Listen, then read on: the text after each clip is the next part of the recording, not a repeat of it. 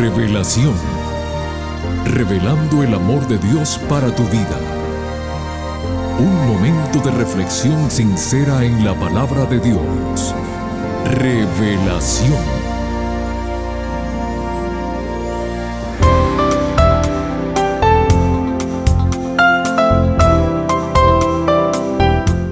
Hola mi querida familia del programa Revelación. Aquí nuevamente con ustedes su amigo Noé Álvarez para saludarlos, agradecerles por su fiel sintonía y decirles a todos muy pero muy bienvenidos. La escritora y poeta italiana Alda Merini, quien falleció en el año 2009 a los 78 años, nos dejó el siguiente enfoque de la vida que dice así. Lo que queda en la vida no son regalos materiales, sino los recuerdos de los momentos que viviste y te hicieron feliz. Tu riqueza no está guardada en una caja fuerte, sino en tu mente. Está en las emociones que sentiste dentro de ti y dentro de tu alma. Amigos queridos, quienes hemos decidido seguir las pisadas de nuestro amigo Jesús, pasaremos por momentos difíciles. Gracias a Dios, tenemos promesas que nos consuelan. Jesús mismo nos dice en su palabra, estas cosas os he hablado para que en mí tengáis paz. En el mundo tendréis aflicción, pero confiad, yo he vencido al mundo. Juan 16:33. El mismo Jesús también nos aconseja lo siguiente. He aquí, yo os envío como a ovejas en medio de lobos.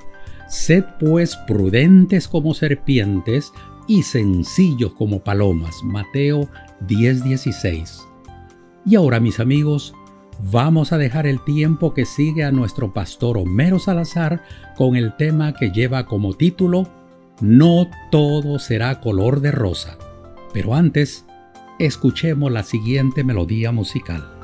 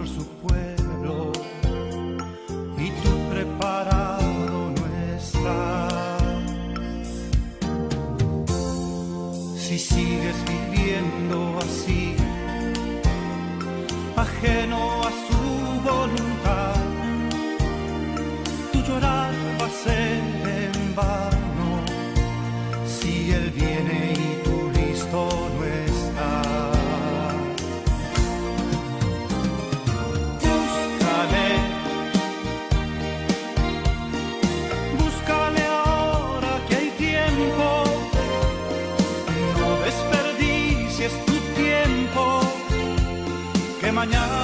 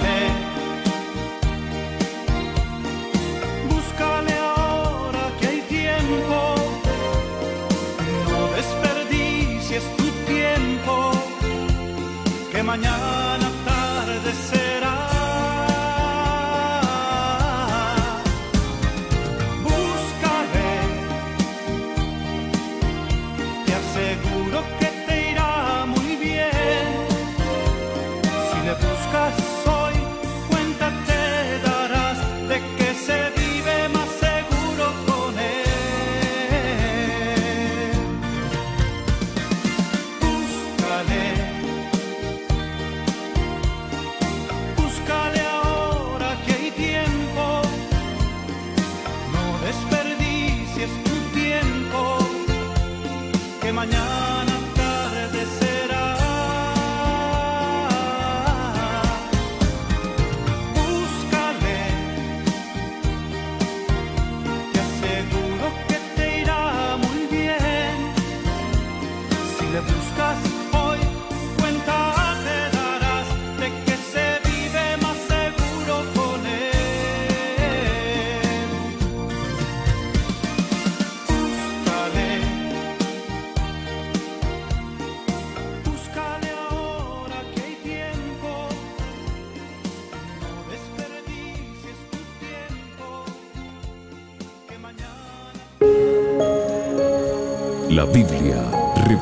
amor de Dios.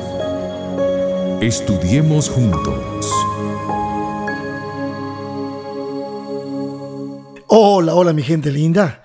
Un saludo especial para cada uno de ustedes. Aquí su pastor Homero Salazar, ya listo para compartir este momento de reflexión en la palabra de Dios. Bueno, a través de estas reflexiones pretendemos poner un granito de arena a favor de nuestro desarrollo espiritual. Bien, hemos llegado al penúltimo episodio de la serie Andar por Jesús. Hoy nuestro tema será No todo será color de rosa. Y para empezar tengo unos versos bíblicos que quiero leerte antes de profundizar en nuestro tema hoy. Santiago 1, 2 al 4. Mira lo que escribe el apóstol Santiago. Hermanos míos, tened por sumo gozo cuando os halléis en diversas pruebas, sabiendo que la prueba de vuestra fe produce paciencia, mas tenga la paciencia su obra completa, para que seáis perfectos y cabales sin que os falte alguna cosa. Aquí ya Santiago nos está dando y mostrando a través de estas palabras la realidad. La realidad de que no todo será color de rosa, de que en la vida cristiana todos tendremos que pasar por pruebas y aflicciones. Mira lo que dice Santiago en el capítulo 5, versos 10 al 11. Usa un ejemplo que está en el Antiguo Testamento del cual hablaremos un poquito más adelante. Dice, hermanos míos, tomad como ejemplo de aflicción y de paciencia a los profetas que hablaron en el nombre del Señor. Recuerden ustedes que muchos de ellos morían porque pues el humano no quiere escuchar la voz de Dios a través de los profetas. Por eso Jesús una vez dijo, Jerusalén, Jerusalén, que matas a los profetas. Entonces, aquí tenemos Santiago haciendo alusión a los hombres de Dios que venían con un mensaje divino, un mensaje de amor, un mensaje donde el Señor también reprendía la maldad del hombre. Pero miren, el verso 11 dice, He aquí, tenemos por bienaventurados a los que sufren. Habéis oído de la paciencia de Job y habéis visto el fin del Señor, que el Señor es muy misericordioso y compasivo. En estos momentos difíciles en los que el mundo está siendo testigo de una guerra devastadora, en momentos tan complejos como este, cuando vemos por la televisión las noticias, familias perdiendo sus seres amados, niños sufriendo, ancianos sufriendo, esposos separándose para tratar de enfrentar esta terrible guerra Ustedes imagínense el dolor, tanto espiritual, emocional, hablando de lo psicológico, obviamente, físico, todo lo que significa el desarraigo. Cuánto dolor ha llegado a nuestro mundo. Sin embargo, la palabra de Dios tiene esperanza para nosotros.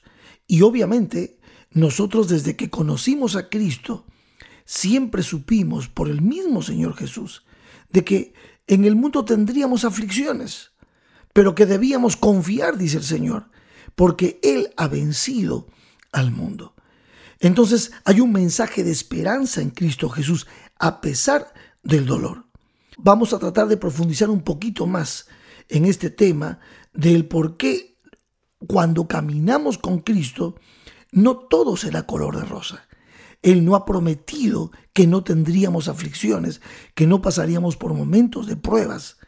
Más bien, Él sí ha prometido que estará con nosotros y será nuestro amparo y fortaleza en medio de las tribulaciones. Así también lo dice el Salmo 23, tú recuerdas, aunque ande en valle de sombra, de muerte, no temeré mal alguno, porque tú estarás conmigo. Ya en una serie anterior hablamos y desarrollamos profundamente el Salmo 23. Quiero leerles una cita que está en un libro titulado El Ministerio de Curación. En la página 373 de este libro dice así, muchos que consagran sinceramente su vida al servicio de Dios, se chasquean y sorprenden al verse como nunca antes frente a obstáculos y se ven asediados por pruebas y perplejidades. Piden en oración un carácter semejante al de Cristo y tener aptitudes para la obra del Señor, pero luego se hallan en circunstancias que parecen exponer todo el mal de la naturaleza. Se revelan entonces en esas circunstancias defectos cuya existencia no sospechaban. Como en lo antiguo Israel, se preguntan, si Dios es el que nos guía, ¿por qué nos sobrevienen todas estas cosas? Imagínense ustedes, estas preguntas son preguntas que permanentemente nos hacemos los seres humanos cuando viene una prueba terrible sobre nuestras propias vidas. Señor, si yo te estoy sirviendo, Señor, si yo te estoy adorando, alabando, estoy cumpliendo misión, ¿por qué tengo que sufrir? Imagínense ustedes. Piensen en Juan el Bautista, en la Biblia, este predicador, este precursor que preparó el camino del Señor, también enfrentó el sufrimiento, ustedes saben. Fue encarcelado, fue castigado y fue decapitado por predicar el amor de Cristo Jesús. Entonces, ¿Qué significa todo esto? En la parte final de esta cita está la respuesta. Dice la cita así, les acontecen estas cosas porque Dios los conduce. Las pruebas y los obstáculos son el método de disciplina que el Señor escoge y las condiciones que señala para el éxito. Así que vamos a tratar de ver esto con un ejemplo bíblico. La historia de Job. La historia de Job es todo un libro del Antiguo Testamento que ustedes en su momento pueden leer y profundizar. Pero la historia de Job es un relato aparentemente extraño. Allí encontramos a un hombre perfecto. Bueno, dijo Dios que él era perfecto. Y en Job 1.8 dice que Dios le pregunta a Satanás, ¿No has considerado a mi siervo Job, que no hay otro como él en la tierra, varón perfecto y recto, temeroso de Dios y apartado del mal? Miren, Dios autorizó a Satanás para atacar a Job, aunque Job ante los ojos de Dios era perfecto. Y de la noche a la mañana Job se vio prácticamente asediado por más problemas de lo que la mayoría de la gente confronta en toda una vida entera. Perdió la salud, su riqueza desapareció, sus hijos murieron, Y encima perdió el respeto de su esposa. Se desacreditó prácticamente su reputación en la comunidad en la que vivía y hasta perdió la confianza de sus amigos.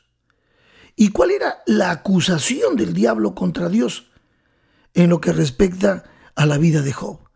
Noten esto, la acusación es de Satanás contra Dios. Y en el medio estaba Job. Satanás culpaba a Dios de proteger a Job arbitrariamente. Acusaba a Dios de ser una persona que necesitaba sobornar a sus criaturas para que lo amaran. Y en esencia, lo que le dice Satanás a Dios es, Job te sirve solamente por lo que puede obtener de ti. Pero saben, Dios sabía que no era así. Dios conocía el pensamiento de Job, de su siervo. Por eso, en la persona de su siervo Job, arriesgó su reputación ante todo el universo. Jehová puso su reputación en ese hilo fino, confiando en que su siervo Job vindicaría delante del universo el nombre de su Señor. Y entonces le contestó al diablo, sigue adelante, le dice Dios a Satanás, y trata de probar tu acusación. Miren amigos, a veces la gente ha objetado, obviamente, en contra de lo que le pasó al pobre Job, considerando que Dios lo usó como un peón de ajedrez en su juego con el diablo. Pero no era Job el que estaba en juicio, era Dios a quien se estaba juzgando. Y el pobre Job, quien al principio ni siquiera comprendía lo que estaba sucediendo, aunque nunca de paso recibió explicación alguna, por lo menos la Biblia no registra eso, Job vindicó a Dios ante todo el universo, porque a pesar de todas las pruebas y aflicciones que recibió, Job se mantuvo del lado de Jehová, del lado de Dios, fiel y leal a su Dios. Amigos míos, esto nos muestra que con cada persona que abandona las filas de Satanás para ponerse del lado de Dios, el diablo siempre vuelve a acusar al Altísimo, siempre acusa a Dios y él le dice, este no acude a ti porque te ama. Este no ha aceptado entrar en tu servicio en gratitud por lo que tu hijo hizo por él. Este solamente quiere que le resuelva sus problemas, solamente quiere que lo sanes de sus dolencias y está buscando solamente paz mental. Bueno, hasta cierto punto, cada persona, cada alma que da el paso de fe para seguir a Cristo Jesús, en cierto modo también alimente el fuego de la controversia. Y la única forma en que Dios puede ser vindicado, el único modo en que puede aceptar nuestra elección de Él, consiste en dejar que Satanás intente disuadirnos de la decisión que hemos tomado por Jesús. Saben, a Dios no le interesa que la gente lo acepte solo en un momento de extrema necesidad y que luego cambien de opinión acerca de pertenecer a Cristo y den media vuelta y abandonen al Señor buscando algún pretexto. Él desea que nuestra elección, nuestro amor por Él, sea una elección consciente, libre, hecha de todo corazón. Y por eso, para podernos dar completa libertad de elegir, tiene que permitirle al enemigo que haga todo lo posible por hacernos cambiar de propósito. Porque la elección que no claudica, la elección que subsiste, después de la prueba, después de la fricción, de, después de los tiempos malos, es la única elección libre que Dios acepta. Por eso me encanta cuando Jesús nos dijo en Juan 16:33, estas cosas os he hablado para que en mí tengáis paz.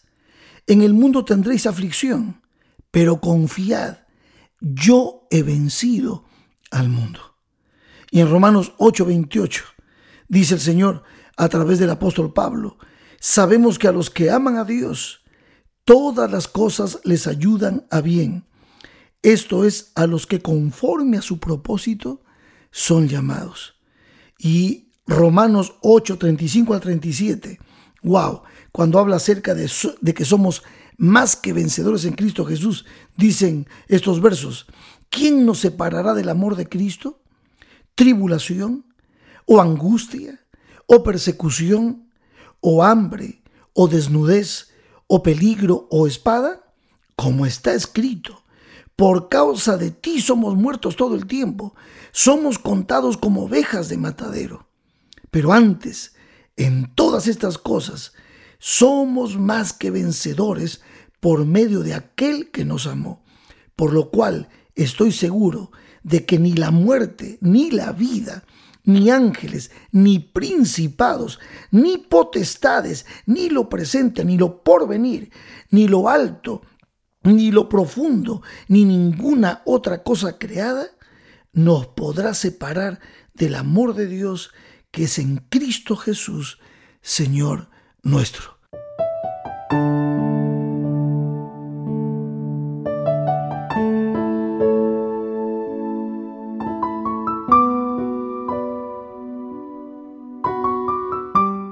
Mis queridos amigos, mis queridas amigas, es verdad, la vida no será color de rosa. Caminar con Cristo, andar con Jesús, requiere también paciencia en medio de las aflicciones, pero estar aferrados a Cristo, estar a su lado, saber que Él es nuestro amparo y fortaleza, nuestro castillo fuerte, nuestro refugio en medio de la tribulación, donde como Él nos promete y los salmos nos hablan de pueden caer mil a tu diestra y diez mil, pero tú no caerás vencido. ¿Sabes por qué? Porque el Señor está con nosotros, porque Él nos ha dado a su Espíritu y a través de su Espíritu, tú y yo recibimos poder, poder para enfrentarlo todo. ¿Hasta cuándo? ¿Hasta qué momento? Hasta que Cristo Jesús vuelva. Entonces, sí, cuando el Maestro regrese, podremos decir, ¿dónde está, oh muerte, tu aguijón? ¿Dónde, oh sepulcro, tu victoria? ¿Dónde está tu victoria, aflicción? ¿Dónde está? Porque en Cristo Jesús, tú y yo somos más que vencedores y somos herederos de una patria celestial, la que pronto, pronto conoceremos, porque Cristo muy pronto vendrá. Que Dios te bendiga.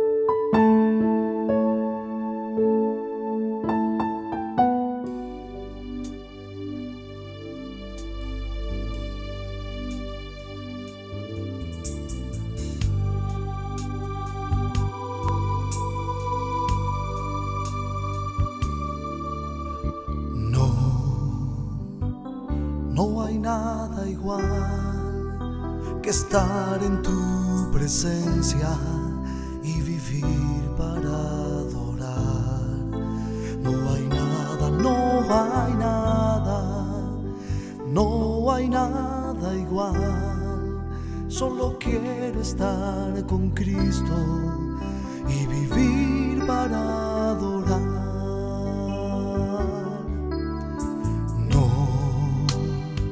No hay nada igual que estar en tu presencia y vivir para adorar. No hay nada, no hay nada, no hay nada igual. Solo quiero estar con Cristo y vivir para adorar. Reconozco que no sería nada si no fuese por tu amor y tu misericordia. No tendría razón de estar aquí, postrado en tu presencia y vivir para adorar.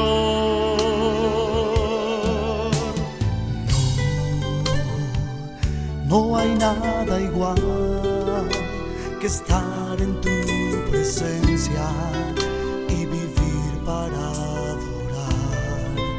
No hay nada, no hay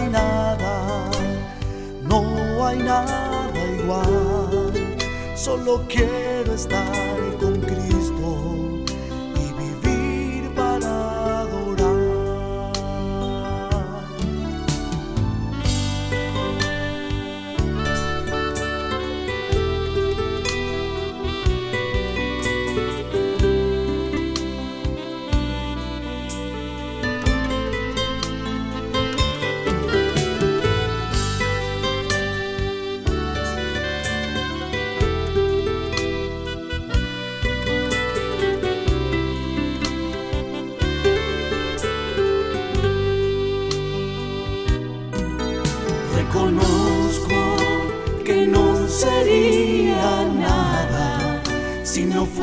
por tu amor y tu misericordia.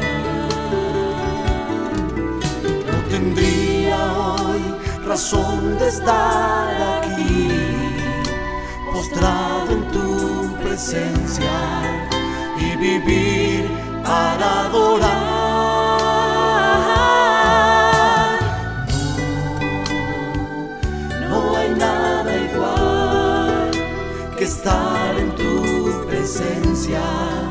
Y vivir para adorar.